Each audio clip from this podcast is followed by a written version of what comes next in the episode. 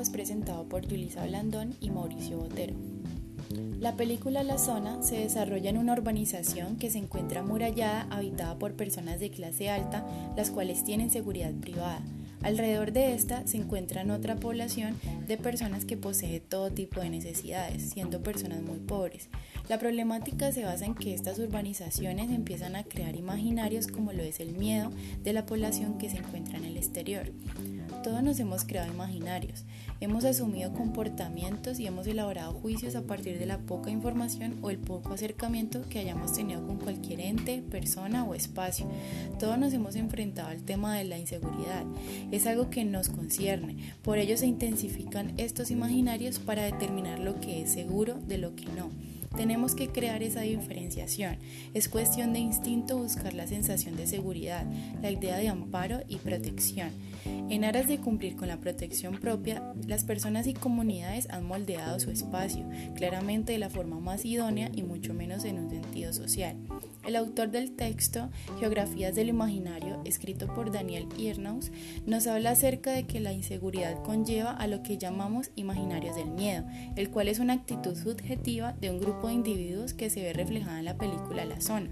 Según el autor, estos imaginarios se transforman en imaginarios urbanos debido a que se traducen en comportamientos como lo es, por ejemplo, la delimitación física y la segregación social.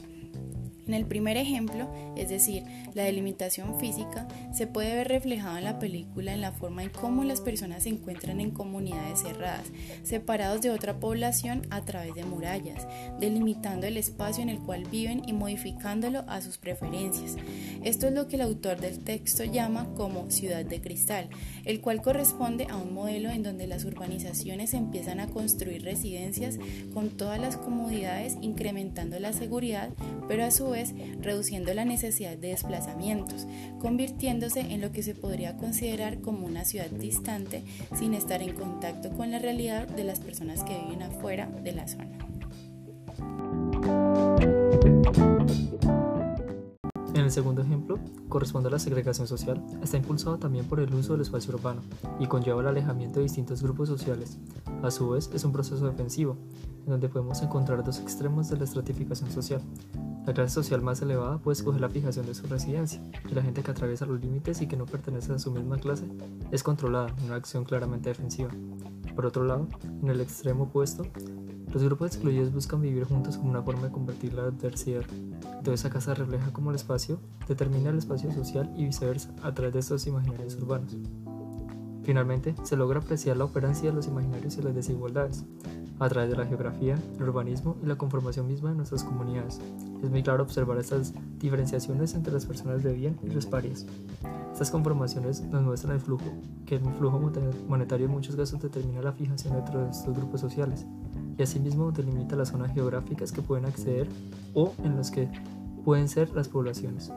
Estos imaginarios poco a poco han limitado nuestras ciudades de tal manera que se han restringido el espacio común, el cual es de todos, en zonas de exclusividad únicas para cada entorno social y que muchas veces depende del estatus económico. Con esto podemos concluir que la geografía urbana se enfrenta a buscar dimensiones subjetivas que le permiten a la ciudad tener uno u otro sentido para entender la sociedad actual, ya que los imaginarios urbanos van cargados de sentidos que nos permiten comprender no solo la ciudad actual, sino también nos invitan a participar como ciudadanos en la definición de posibles modelos y más justos para la ciudad mañana.